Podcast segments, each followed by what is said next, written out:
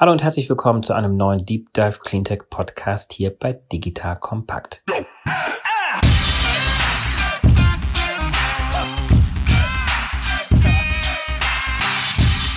Mein Name ist David Wortmann. Ich bin Gründer und Geschäftsführer der Kommunikationsstrategie und Politik Beratung DWR Eco. Heute ist Christoph Berger mein Gast. Er ist Gründer und Geschäftsführer von Willisto. Hallo Christoph. Hallo. Wir sind natürlich jetzt auch ein Stück weit auch nach wie vor Corona bedingt. Deswegen ist natürlich auch jetzt schon nochmal die Tonqualität auch zu entschuldigen, falls sie darunter leiden sollte. Stell dich doch einfach mal ganz kurz vor, wer du bist und vielleicht ganz kurz auch, was dein Unternehmen macht, bevor wir tiefer in das Thema gleich einsteigen werden. Sehr gerne, David. Hallo, mein Name ist Christoph Berger. Ich bin einer der Gründer und Geschäftsführer von Willisto. Und mit Willisto sparen wir Unternehmen und Kommunen bis zu 32 Prozent Heizenergie, indem wir selbstlernende Heizkörperthermostate verwenden. Ihr seid also im Wärmesektor tätig. Kannst du vielleicht zu Beginn mal so ein bisschen skizzieren, wie ihr den Wärmemarkt seht? Wie groß ist dieser Markt? Worüber sprechen wir eigentlich? Das kann ich gerne machen. Es ist in der Tat so, dass für uns der Wärmemarkt einer der spannendsten Sektoren ist, denn sehr viel Energie wird in den Gebäuden verwendet. Global 30 Prozent des Energiebedarfs auf Gebäude. Und in Deutschland kann man sogar konkret davon reden, dass insbesondere auch in den Nichtwohngebäuden, also dort, wo man arbeitet, zur Schule geht etc., 70 Prozent des Energieverbrauchs durch Wärme und, und Raumwärme ausgemacht wird. Entsprechend gibt es da noch sehr viele Optimierungspotenziale und natürlich ein super interessantes Marktumfeld, um ein Startup aufzubauen. Als informierter Hörer weiß man ja, dass der Energiemarkt sich neben dem Wärmesektor auch aus dem Stromsektor und dem Mobilitätssektor vor allen Dingen und auch dem Industriesektor zusammensetzt. Wie groß ist denn ungefähr der Anteil des Wärmesektors am Gesamtkuchen? Also wenn man sich jetzt mal ganz konkret das in unserem Bereich, also du kannst ja auch Strom und Wärme alleine auf das Gebäude projizieren, ne, dann macht macht halt der Wärmeanteil den größten Anteil aus. Und global gesehen spielt die Wärme schon eine große Rolle. Ne? Also Transport, äh, Mobilität spielt vorne sehr weit mit dabei. Und den Strombereich, da muss man sehr viel tun, da kann man auch viel tun. Man sollte aber die Wärme natürlich nie außer Acht lassen. Ne? Stichwort, ich sag mal, Wärmewende. Dort ist fast noch am meisten zu holen. Und es ist ja auch so, dass viele über das Thema Sektorkopplung sprechen. Sektorkopplung als Stichwort dafür, dass zunehmend auch mehr Strom nicht nur im eigentlichen Sinne Stromerzeugung im Stromsektor genutzt wird, sondern ja auch in den Wärmesektor geht. Wie wichtig ist denn für euch die Art der Wärmeerzeugung? Ja, ich glaube, das ist ein Thema, was sich über die nächsten Jahrzehnte stark wandeln wird. Ich sage mal, das, was wir an Gebäuden mit unserer Technologie bedienen, wird normalerweise eigentlich konventionell beheizt. Das heißt, ich habe entweder einen Gasanschluss und einen Gaskessel im Keller oder ich nutze Fernwärme. Ich hoffe, dass zukünftig mehr und mehr wirklich durch erneuerbaren Strom gegebenenfalls,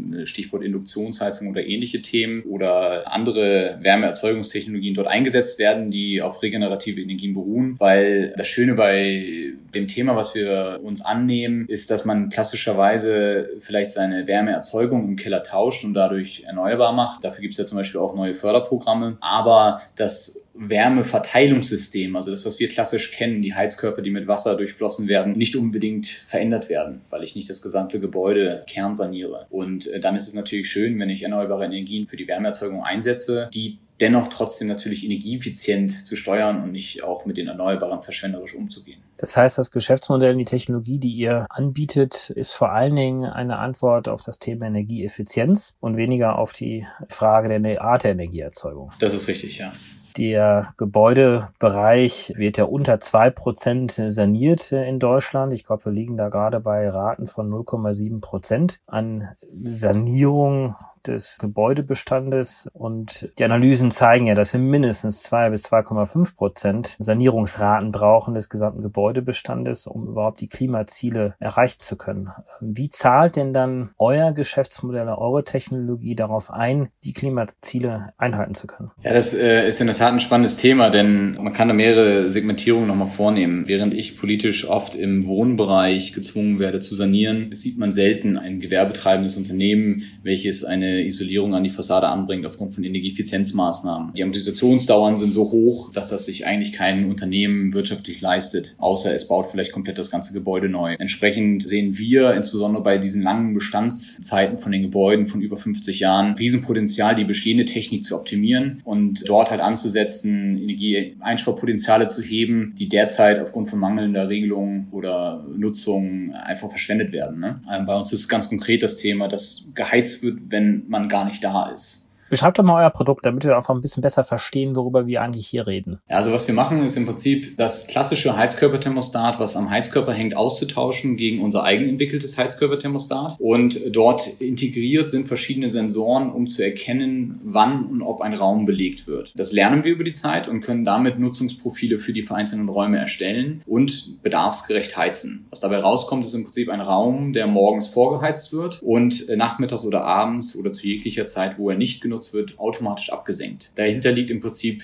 das, das grundsätzliche Problem, dass Menschen in diesen Räumen die Energie zwar nutzen, persönlich aber nicht zahlen, weil das das Unternehmen tut. Und dadurch, ich sag mal, in der Organisation keine Verantwortung dafür bei dieser Person herrscht, Energie zu sparen. Das Thermostat hängt dann direkt an der Heizung oder hängt es irgendwo im Raum, beziehungsweise welche Daten erhebt denn dieses Thermostat rein? Die Nutzungsdauer jetzt der Heizung beispielsweise oder sind es auch Bewegungsdaten und Nutzungsdaten? Wann wird ein Raum belegt beispielsweise? Also genau auf diese Themen zielen wir ab, denn Energie spare ich nicht, indem ich zum Beispiel ein Grad die Temperatur senke, wenn die Menschen da sind und sich dadurch unwohl fühlen, sondern ich spare Energie, wenn die Leute nicht da sind. Das heißt, heißt, wir haben in diesem Thermostat drei verschiedene Sensoren, um die Aufenthaltswahrscheinlichkeit zu ermitteln. Das ist Bewegung, Licht und Schall. Und auf diesem Datenset können wir dann Wahrscheinlichkeiten schätzen, dass ein Raum genutzt wird oder nicht und das halt über die Zeit lernen, damit wir im Prinzip wissen, wie eigentlich ein klassischer Montag, Dienstag, Mittwoch und so weiter aussieht. Jetzt habt ihr wahrscheinlich einige Thermostate auch schon im Markt. Jetzt hat sich ja auch die gesamte Arbeitswelt ja ein Stück weit auch geändert. War denn das Thermostat jetzt am 14., 15. März, als alle auf einmal ins Homeoffice geschickt worden sind, dann bereits schon klug genug, um sozusagen herunterzuschalten? Oder hat es dann erstmal noch mal ein paar Tage gebraucht, um zu verstehen, dass hier möglicherweise gar niemand sich mehr in irgendwelchen äh, Büros aufhält? Ja, es ist natürlich so ein extra Event, kann man natürlich sehr schwer erlernen. Das heißt, das Thermostat braucht da ein paar Tage, beziehungsweise wir können uns da in der Tat in der Zukunft so weiterentwickeln, dass wir auch solche Events besser erkennen und dann relativ frühzeitig abschalten. In diesem Fall sind wir ganz konkret proaktiv auf unsere Kunden zugegangen und haben gesagt, wenn ihr im Homeoffice seid, wir können aus der Ferne das gesamte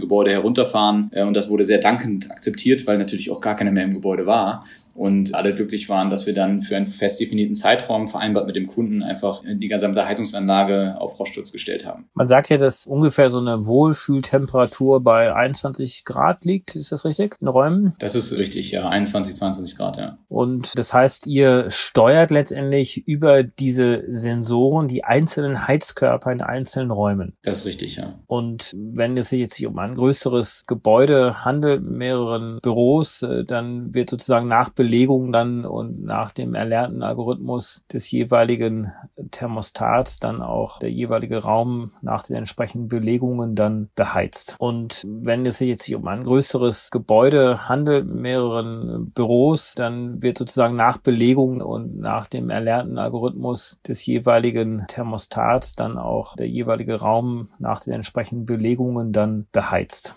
Genau, man muss dabei natürlich immer unterscheiden, das eine ist Belegung und das andere ist Wunschtemperatur. Die Belegung sagt nur, soll ich heizen oder nicht.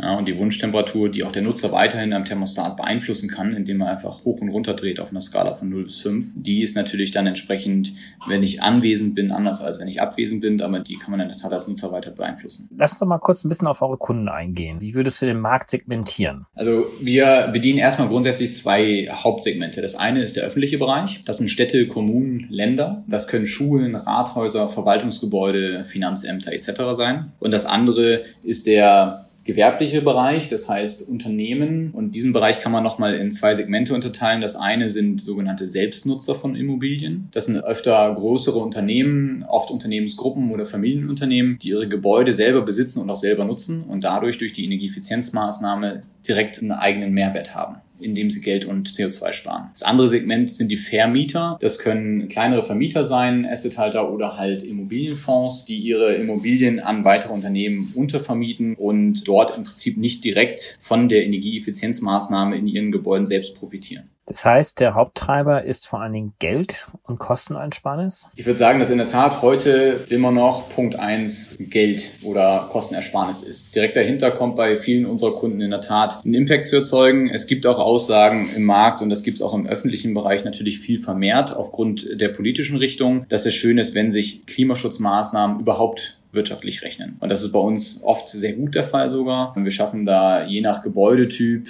mal ein, mal zwei Jahre, mal fünf, mal sechs Jahre Amortisationsdauer. Es gibt aber natürlich auch viele Fälle in Gebäuden, wo es sich nicht wirtschaftlich rechnet. Und da sagen dann auch nicht unbedingt alle Kunden, ja, mache ich trotzdem. Aber die gibt es dennoch, weil sie sagen, sie möchten sich um Klimaschutzmaßnahmen bemühen. Genau, also es gibt natürlich Unternehmen, die recht gute Strategien in diesem Bereich haben und auch weiter in den Bereich investieren, auch wenn es jetzt nicht der klassische Business Case für sie ist. Man kann das sogar auch so weit treiben, dass es Unternehmen gibt, die einfach grundsätzlich unterscheiden zwischen Amortisationsdauern von Anschaffungen, die sie grundsätzlich tätigen und die, die einen positiven Klima-Impact haben. Also sie dann sagen, da erlaube ich eine doppelt längere Dauer oder ähnliches. Ne? Kannst du ein bisschen was über die Kostenstruktur und Preise mal sagen? Weil ich würde jetzt einfach mal vermuten, dass jetzt der Kostenanteil von einem solchen Thermostat jetzt nicht unbedingt so sehr stark ins Gewicht fallen sollte gegenüber den Kosteneinsparnissen, den ich hätte, wenn ich einfach weniger Wärme und weniger heize. Das sind ja bei größeren Unternehmen ja durchaus sehr hohe Posten. Oder gibt es dann schon viele Grenzfälle, wo dann das Kosten-Leistungsverhältnis nicht so unbedingt im guten Verhältnis steht? Es hängt maßgeblich davon ab, wie das Gebäude gebaut ist. Wer viel in Gebäuden unterwegs ist, der kennt das vielleicht, dass man manchmal einen 20 Quadratmeter Raum mit einem Heizkörper hat und manchmal mit sieben. Und daran kann man sich eigentlich relativ schnell klar machen, wenn ich sieben Thermostate mir kaufen muss für einen 20 Quadratmeter Raum, dann wird sich das wirtschaftlich wahrscheinlich nicht lohnen. Wenn da nur einer drin ist, dann ist es super attraktiv. Dann hängt es natürlich auch davon ab, welche Maßnahmen habe ich eigentlich schon getroffen. Habe ich eine Nachtabsenkung? Habe ich das Gebäude optimiert? Habe ich ein eigenes Energiemanagement, das sich darum kümmert, um einfach die Effizienzpotenziale besser zu analysieren? Finanzieren. Zu den Kosten an sich kann man sagen, wir bedienen normalerweise Cases, die so ab 50 bis 100 Heizkörpern anfangen und dann startet man mit so einem Pilotprojekt zwischen 10 und 15.000 Euro. Und dann hängt es halt maßgeblich natürlich daran, wie viele Heizkosten ich habe. Wir bauen aber im Moment auch weitere andere Modelle auf, um die Investitions- oder die Anfangsinvestitionskosten für den Kunden niedriger zu halten. Dann wird es natürlich eher eine mehrmonatliche Nutzungsgebühr für solche Thermostate. Da höre ich jetzt raus, dass ihr die Thermostate gar nicht verkauft, sondern quasi liest. Ja, derzeit verkaufen wir sie in der Tat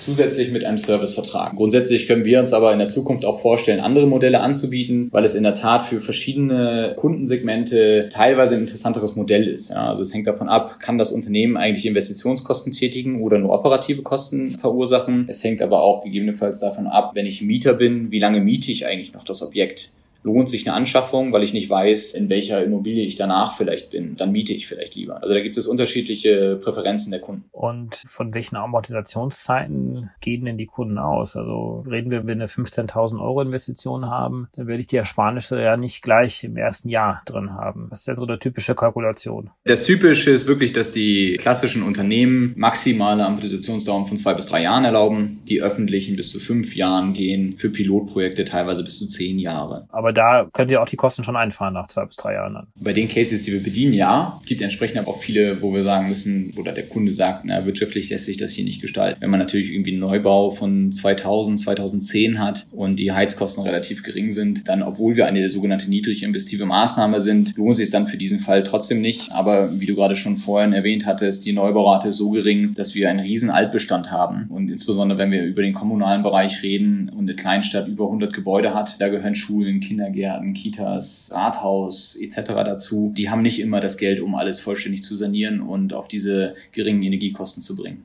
Das heißt, ihr wendet euch letztlich dann mit dem Kundenversprechen an diese Kunden, die im Altbausegment tätig sind, die in alten Fabrikhallen noch tätig sind. Das heißt, dieses gesamte Neubausegment ist gar nicht so interessant für euch. Nee, genau. Also man könnte da natürlich grundsätzlich relativ auch viel einsparen, aber halt absolut nicht so viel, dass sich zumindest zu unserem derzeitigen Preismodell in unserem Startup-Alter quasi sich das so lohnt. Ne? Es kann natürlich sein, dass wir in Zukunft durch andere Pricing-Modelle, durch ein Leasing oder ähnliches äh, solche Kunden auch bedienen können, aber ist nicht unser Fokus im Moment. Wie tretet ihr mit euren Kunden in Kontakt? Vertragt ihr direkt? Habt ihr ein Händlernetzwerk? In welchen Stufen seid ihr organisiert? Also primäre erste Stufe ist Kaltakquise. Also wir rufen in der Tat unsere Kunden einfach direkt an und stoßen dort auf sehr großes Interesse. Machen dann mit mit den Kunden eine kostenfreie Portfolioanalyse. Das heißt, wir schauen uns Gebäudedaten an, Heizenergiedaten und evaluieren, in welchen Gebäuden der Einsatz am interessantesten ist und gehen dann über die Projektierung äh, mit dem Kunden bis zur Einsparanalyse hinten raus. Weitere Kanäle sind in der Tat über Partner. Wir arbeiten mit unter anderem Energieversorgern beziehungsweise auch Energiedienstleistern zusammen, die an ihren Kundenstamm unsere Produkte vertreiben oder uns in ganz konkreten Projekten mit einsetzen im Rahmen von Energieeinsparcontracting. Und dritter Kanal ist natürlich, ich sage mal, alles, was Richtung Marketing geht. Wir sind im B2B, B2G unterwegs. Das heißt, ich sage mal, die klassischen Social-Kanäle funktionieren bei uns vielleicht weniger so gut. Äh, dafür funktioniert PR, Fachjournale etc. sehr gut, wo man auch Inbound-Anfragen gut generieren kann die Technologie, die ihr habt, wie viel ist da jetzt von euch selbst entwickelt und was kauft ihr dazu? Also das Thermostat an sich haben wir in der Tat komplett selber entwickelt. Natürlich entwickeln wir nicht die Komponenten, die wir verbauen, wie ein Elektromotor oder der Sensor, aber alles von der Elektronik über das Gehäuse, die Hardware an sich, das haben wir alles entwickelt, lassen das aber natürlich produzieren durch einen Dienstleister. Angefangen hat das in der Tat eher auf der Softwarekomponente über eine Projektarbeit bei mir in der Universität, aber daraus hingehend haben wir dann festgestellt, um eigentlich ein sinnvolles Produkt im Energieeffizienzbereich zu entwickeln, braucht man Hardware, die es nicht gibt oder damals nicht gab. Weil wenn man sich ähnliche Lösungen anschaut, die vollautomatisch funktionieren sollen, dann braucht man immer einen externen Sensor dafür. Das heißt, den schraube ich mir an die Wand neben der Tür oder an die Decke. Und dadurch, dass sich aber die meisten Kunden heutzutage trotzdem noch anhand einer Amortisationsdauer entscheiden, habe ich natürlich bei extra Sensoren extra Kosten, die sich auf den Preis auswirken und dadurch solche Amortisationsrechnungen deutlich schlechter machen. Und wir haben dann geschaut, wie kann ich eigentlich ein Thermostat entwerfen, was diesen externen Sensor nicht braucht und haben neben Bewegungsmelder auch Schall und Licht hinzugenommen, um halt, ich sag mal, sichtunabhängig zu funktionieren. Darauf haben wir in der Tat auf den Schallsensor auch europaweit ein Patent. Also das ist wirklich eigens entwickelt, Software sowie Hardware. In welchen Märkten seid ihr jetzt schon aktiv? Derzeit Deutschland und Schweiz. Österreich liegt jetzt auch nicht so fern. Und wir haben natürlich über unseren Hauptinvestor in der Energy ein sehr gutes Sales-Netzwerk in ganz Europa, wo wir schon weiter expandieren können wenn wir wollen, ich sag mal, am Anfang ist es beim Startup natürlich immer schwierig, aufgrund der geringen Kapazitäten, die man hat, personell auch alleine gesehen, direkt auch weitere Märkte zu erschließen, wenn genug Kunden um einen herum, also beispielsweise für uns in Hamburg oder in Niedersachsen oder ich sag mal, in Deutschland ist natürlich Süddeutschland relativ finanzstark, man dort schon relativ großes Potenzial hat, wo man dran gehen kann. Ne? Wie unterscheiden sich die Märkte? Ich meine, Potenzial muss es ja eigentlich überall geben in Europa. Es gibt ein paar Unterscheidungen in der Tat. Ich sag mal, grundsätzlich in den Nordics muss man natürlich sagen, da wohnen weniger Menschen. Das heißt, die Märkte sind einfach kleiner. Man hat auch so Ausnahmen wie Norwegen, die fast ausschließlich auf Strom heizen, weil sie so viel Wasserkraft haben. In Frankreich hat man natürlich viel Atomstrom, womit man auch heizt. Es gibt aber natürlich in Frankreich, in Polen, in Norditalien sehr viel ähm, solche Heizkörpersysteme, wo man sagen kann, der klassische Thermostat, den man kennt, der ist auch da verbaut. Wenn man weiter in den Osten geht, dann landet man eigentlich eher noch bei einer Technologie, ich mache das Ventil auf und äh, wenn es zu warm wird, mache ich das Fenster auf. Also da ist man noch nicht mal bei der Technologie von 84, wo ungefähr in der Zeit diese Thermostate, die aufgrund der Temperatur einfach reagieren, entstanden sind.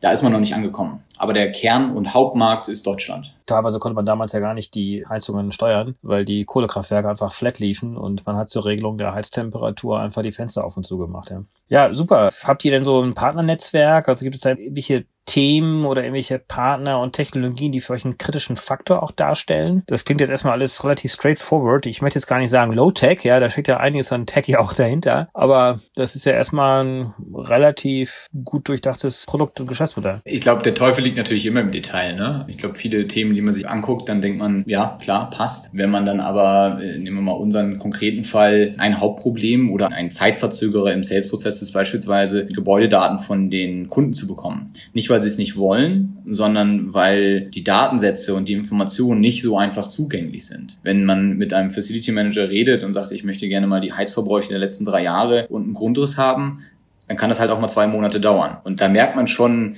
dass natürlich das Stichwort Digitalisierung eine große Rolle spielt. Diese Daten sind einfach nicht verfügbar oder schwer zugänglich oder ich sag mal, alle Technologien, die irgendwie eingesetzt werden Richtung IoT, die brauchen irgendwie einen Internetzugang. Jetzt kann man immer sagen, okay, das löst man über Mobilfunk, macht es aber relativ teuer. Löst man es nicht über Mobilfunk, muss man auf die lokale Infrastruktur zurückgreifen. Und da gibt es dann einfach, ich sag mal, immer individuelle Lösungen mit dem Kunden weil nicht jeder sagt, ich lasse dich in mein Netzwerk oder wenn man mit Öffentlichen zusammenarbeitet, dann muss man das strikt trennen und und und. Und das sind natürlich dann schon Sachen, wo man sich Know-how aufbaut, wo auch viel Arbeit drin steckt, damit das reibungslos funktioniert. Weil ich sag mal, wenn, wenn das am Ende das Problem ist, eine Internetverbindung, warum das System vielleicht schlechter funktioniert, es gar nicht aber in dem Kernprodukt liegt, dann hat man irgendwas falsch gemacht. Und arbeitet ihr inzwischen mit Partnern zusammen oder versucht ihr dort die Lösung selber zu entwickeln? Wir arbeiten in der Tat im Moment bei der Installation noch nicht mit Partnern zusammen, schauen uns aber gerade an, wie wir das aufbauen. Wir vertreten grundsätzlich so den Grundsatz, erstmal selber richtig können, bevor ich das jemand anders vermitteln kann. Weil ich sag mal, wenn unsere Geräte von jemand anders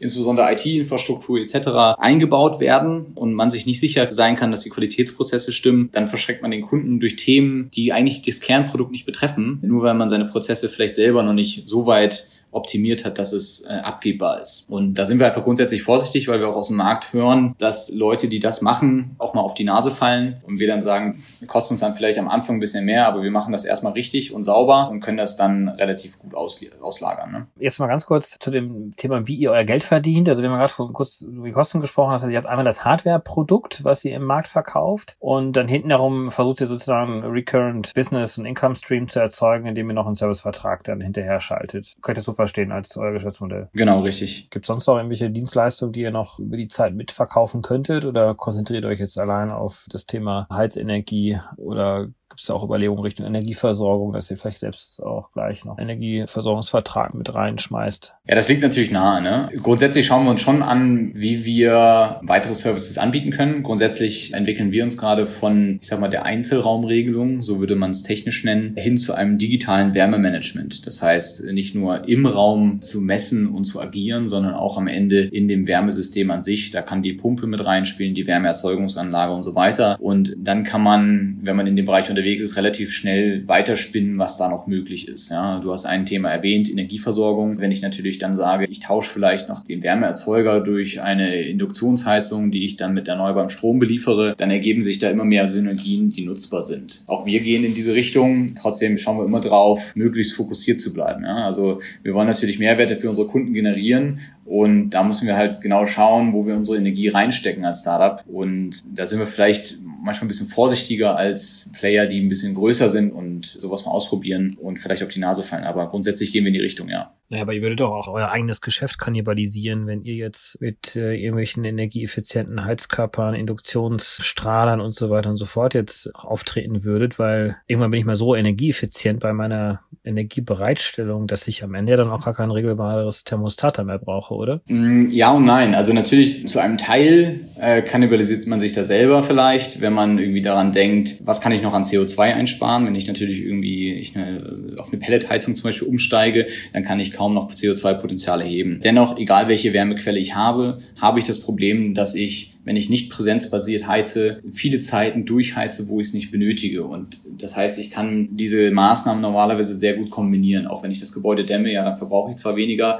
aber ich verbrauche eigentlich immer noch viel Energie zu Zeiten, wo ich es nicht brauche. Und das ist der Vorteil bei uns, dass man das alles miteinander kombinieren kann. Und grundsätzlich haben wir natürlich schon den Ansatz, möglichst viel Impact zu erzeugen und CO2 einzusparen. Und das natürlich nicht nur für uns als Geschäft, aber auch für unsere Kunden auf einem wirtschaftlich tragbaren Weg. Welche Wettbewerber habt ihr in so einem Markt? Ja, es gibt grundsätzlich eigentlich hauptsächlich zwei Wettbewerber. Eines auch ein Startup, relativ jung, nicht viel größer oder nicht größer als wir. Und einen Player, der, ich sag mal, mit seiner Grundtechnologie, Gebäudeleittechnik schon Jahrzehnte, ich glaube sogar fast über 100 Jahre am Markt ist und ein Produkt entworfen hat 2012, das in diese Richtung geht. Aber grundsätzlich kann man sagen, in dem Markt ist es so, dass man, ja, ich sag mal, man, man kann es fast als Blue Ocean beschreiben. Also ich kann eigentlich jeden Kunden ansprechen und ich bin mir sicher, dass konzeptionell wenn der Heizkörper hat, er so eine Technologie gebrauchen kann. Es ist dann eher nur noch eine wirtschaftliche Frage, ob er es tut. Und bei dem Gebäudebestand, was wir haben und den wenigen Anbietern, die es gibt, sind da weitere Marktbegleiter sehr wertvoll, weil einfach die Art oder die Maßnahme, eine Einzelraumregelung zu betreiben und Energieeffizienzpotenziale zu heben, dadurch natürlich gestärkt wird und den Leuten das eher bewusst wird, dass das eine gute Maßnahme ist zu tätigen. Du hast ja wahrscheinlich gerade äh, zwei deutsche Wettbewerber angesprochen, aber wie sieht es denn international aus? Ich könnte mir vorstellen, dass gerade aus Korea, China, vielleicht teilweise sogar auch aus den USA heraus, Taiwan, dass es da auch einige Anbieter gibt. Oder ist es auch selbst aus der Richtung Blue Ocean noch für euch?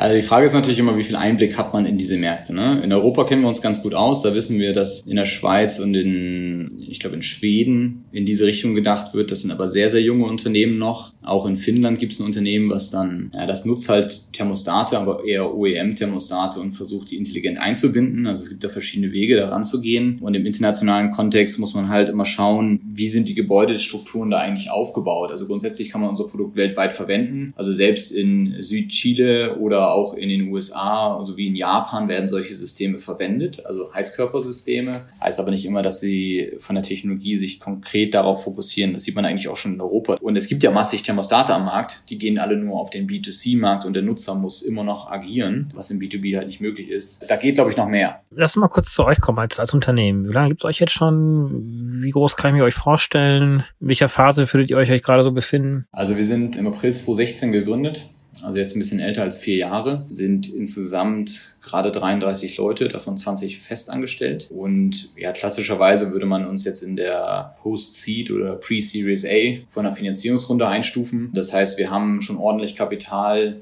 im Millionenbereich aufgenommen und werden jetzt, ich sag mal, relativ zeitnah in den nächsten sechs bis neun Monaten weiteres Millionenkapital aufnehmen wollen und damit halt einfach das Wachstum zu treiben, ne? Um einfach ordentlich Vertrieb zu machen. Wir haben hier äh, ein gutes Vertriebsteam, aber da kann man noch viel mehr machen, auch im Marketing. Ne? Da machen wir jetzt erste Erfahrungen, wie gut Kanäle aufbauen können, die gut funktionieren weil Kanäle aufbauen ist vielleicht einfach, aber die zu konvertieren gar nicht mehr so einfach. Und da werden wir auch in Zukunft personell weiter wachsen. Jetzt äh, hören uns ja auch viele Gründer zu. Äh, was sind denn so deine Erfahrungen als, ja, inzwischen ja auch jetzt mit diesen vier Jahren Gründungserfahrung? Was sind so die Do's and Don'ts? Was sind so deine persönlichen Lehren, die du jetzt äh, mitgezogen hast? Also wichtig ist auf jeden Fall ein Team zu haben, mit dem man gut diskutieren kann. Ne? Also verschiedene Ansichtsweisen dabei hat. Wir sind in der Tat drei Gründer. Die, ich glaube, unterschiedlicher könnte man nicht sein. Von irgendwie der Hardcore-Techie bis hin zu dem Volksökonom, die sehr unterschiedliche Ansichten haben und da sich einfach konstruktiv immer wieder den Herausforderungen stellen und hinterfragen. Und dadurch, wenn man unterschiedliche Ansichtsweisen hat, kommt man sehr schnell in, an diesem Punkt, Sachen zu hinterfragen und zu diskutieren. Das war sehr wertvoll für uns. Ich glaube, grundsätzlich zwei weitere Themen. Das eine ist Fokus.